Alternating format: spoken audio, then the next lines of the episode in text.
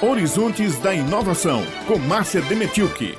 E hoje a nossa querida Márcia Demetilke traz um tema que é uma boa prática, além de ser milenar, viu, Beto? Pois é, essa prática que você está chamando a atenção é a compostagem. Ela transforma restos de alimentos em adubo. Nós vamos entender agora qual é a inovação em uma técnica tão antiga, né? Por que, que é tão importante incluir a compostagem nas políticas públicas? Márcia Dementiuk está em linha aqui conosco. Bom dia, Márcia.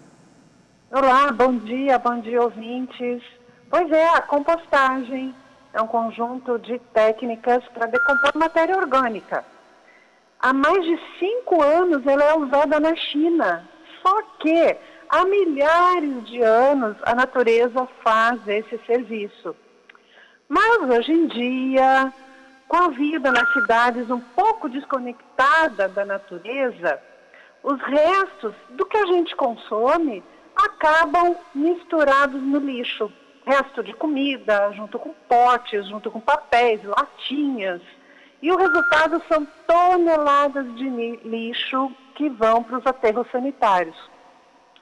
O nosso colega jornalista Tadeu Rodrigues informou, ele está na assessoria de imprensa da Enlur, que desde janeiro desse ano até 20 de março, a Enlur coletou aproximadamente em João Pessoa 98 mil toneladas de resíduos sólidos em menos de três meses, hein, gente? E foi registrada a produção de 61.097 toneladas de resíduos domiciliares. É muito lixo, não é não? Fala-se muito em resolver esse problema fazendo a coleta seletiva. Mas, na verdade, a consciência da população com relação aos resíduos sólidos é maior. Que os restos orgânicos também podem ser reaproveitados. E nós convidamos aqui a gestora ambiental Silvana Alves para falar com a gente sobre isso. E eu convido também a Beth e a Raio para fazerem perguntas, se elas quiserem, ok? Combinado. Então, Silvana, bom dia. Tu está com a gente?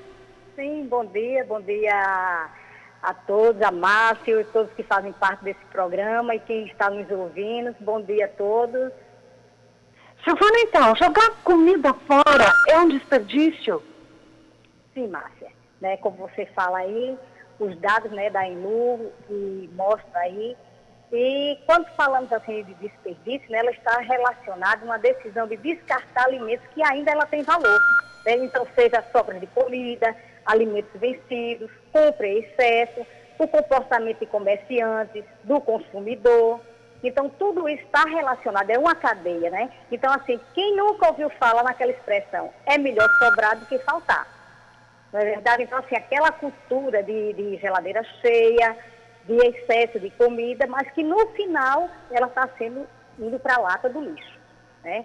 Vamos dizer assim. E o que fazer com essa comida que vai para a lata do lixo? Bom, é, essa visão que nós devemos ter, né? Que toda essa matéria orgânica, ela é rica em nutrientes. Então, que devemos, a transformação, o direcionamento dela, então, no lugar de estar tá indo para a lata do lixo, que vai terminar nos lixões, nos aterros sanitários, ela ser transformada isso num produto de, de grande nutriente, grande, que vai resolver o problema tão ambiental, como também vai colaborar com o solo e com as plantas. Essa matéria vira um adubo, é? Sim, né? Ela passa a ser uma compostagem, ela vai ser direcionada para a compostagem e ela vai ter um produto final que é um humus, um composto orgânico rico em micro e macronutrientes. Silvana, bom dia. Aqui Beth Menezes agora conversando com você também. Eu queria saber, essa prática da compostagem é algo caro? Nós podemos fazer em casa, por exemplo, ou deve ser só uma política pública? Bom dia, Beth. Sim, é, o que é, a compostagem, ela é de pequena a grande escala. Então, assim, todo mundo deve fazer, porque ela é uma, além de ser uma política pública, ela também é lei, né? Temos a lei a 12.305 de 2010, que é a Política Nacional de Resíduos Sólidos, que ela dá justamente o direcionamento dos resíduos. Os descartáveis para os catadores e a matéria orgânica ela ser destinada para a compostagem. Então, assim, temos grande escala, né, de pequena, que pode ser feita na sua própria residência, ou numa casa, ou num apartamento, ou um pátio de compostagem, ou uma usina de compostagem. Então, dependendo como a escolha que você vai fazer, ela pode ser barata, que pode ser utilizado em baldes, ou composteiras, que é para as suas residências, como um pátio de compostagem utilizando somente pá, enxada, ciscador e carro de mão. E chegando em uma grande escala, que vai ser uma, uma escala industrial, que já passa a ser utilizar maquinários, tecnologias. Então, assim, dependendo da sua escolha. Então, se eu quero baixo custo, eu faço a minha com baixo custo, entendeu? Dependendo também se é para um município, se é para uma indústria. Então, todo gerador de resíduos, seja de pequeno ou grande, ele pode sim fazer a sua compostagem. É, bom dia, Silvana. Agora, Raio Miranda também aqui em contato né, nessa manhã.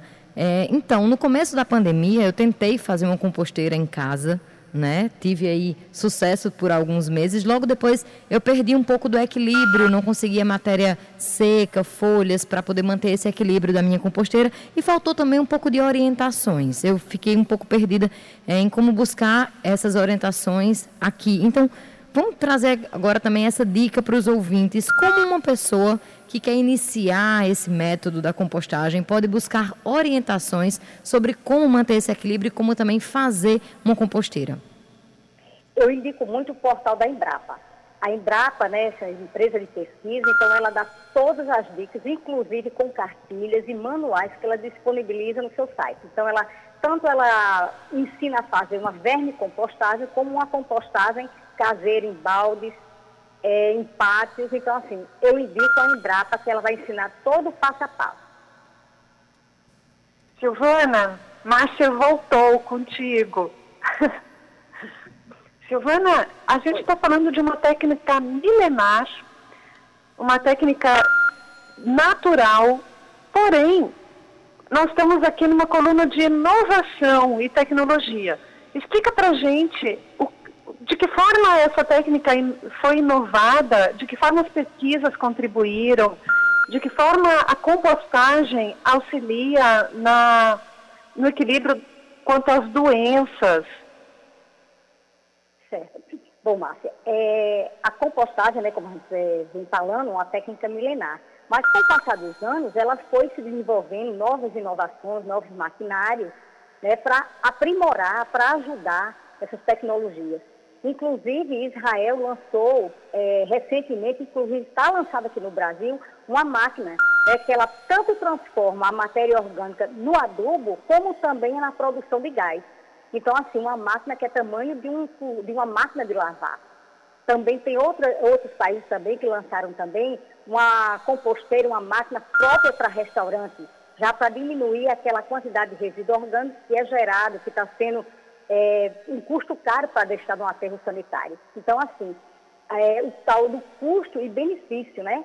Eu vou investir numa máquina cara, mas eu vou ter a, a solução, eu vou ter a solução, a proteção com o meio ambiente, com o descarte correto e utilizando até na, no próprio jardim, no, no paisagismo do seu restaurante, vamos dizer, e na sua casa, no seu sítio, você está não só tendo seu adubo para a produção da, da, dos seus alimentos ali, como também eu estou gerando um gás que eu posso ser utilizado na, no meu fogão. Então são essas tecnologias, sem falar nos maquinários que estamos levando para as grandes, as usinas de compostagem, né? com tratores, com composteiras que fazem todo o revolvimento, que não está ali fazendo aquela vira né, do, aquele, aquela vira na, na leira de composto com spa, enxada. Então, já tem aqueles maquinários que faz todo esse processo. Então, a tecnologia, os equipamentos modernos, ela entrou mesmo para, é, vamos dizer assim, para inovar, para aprimorar a técnica de compostagem. E sem falar nas pesquisas científicas, né, que ajudaram muito com o composto, né, para a produção. Então, assim, temos produtores de café, lá de, de Goiás, Mato Grosso, da soja, que eles estão aprimorando junto com os pesquisadores, agregando mais valores na compostagem para a sua produção e ter um resultado final na, na sua colheita. Pois. E quanto, e quanto a, a compostagem, né, como você me falou, sobre como eliminar é, no aldeia indígena, né, que você tocou aí no assunto, a, do trabalho que foi feito também, a, a compostagem, ela vai como uma forma de educação ambiental, como políticas públicas, né, que foi desenvolvido na Baía da Traição. Então, essa aldeia Silva, ela teve um problema muito sério com o calazar, né, com o mosquito palha, que é um vetor, inclusive que estava trazendo não só para os animais, como também para os indígenas. Então, foi feito ali um trabalho através do projeto de extensão do IF, do Campus Cabelo, e ali mudou a qualidade de vida dos indígenas ali, eliminando o vetor e trazendo o produto final da compostagem, uma farmácia viva, como também a produção de folhosas, que é para a comercialização e o consumo dos indígenas também. Então, podemos ver assim, né, que a compostagem, ela vai não só agregar valor, né, ao produto, também a contribuição com o meio ambiente, como as pesquisas científicas também, e com as políticas públicas que trazem benefício para, para a sociedade. Silvana Alves, gestora ambiental, muito obrigada por ter estado aqui conosco hoje de manhã. Vamos à prática, então, né, Beth e Raio? Isso. Um desafio, é um horizonte. Né? pois é, ficou aí o desafio também para os nossos ouvintes. Muito obrigada, Márcia, pelas, pelas dicas, né, muito importantes. É uma, realmente é um assunto que a gente ouve bastante falar, mas aí com inovações, com desafios. Então, vamos convidar aqui os nossos ouvintes a praticarem, né? Também a compostagem. Isso aí, um abraço.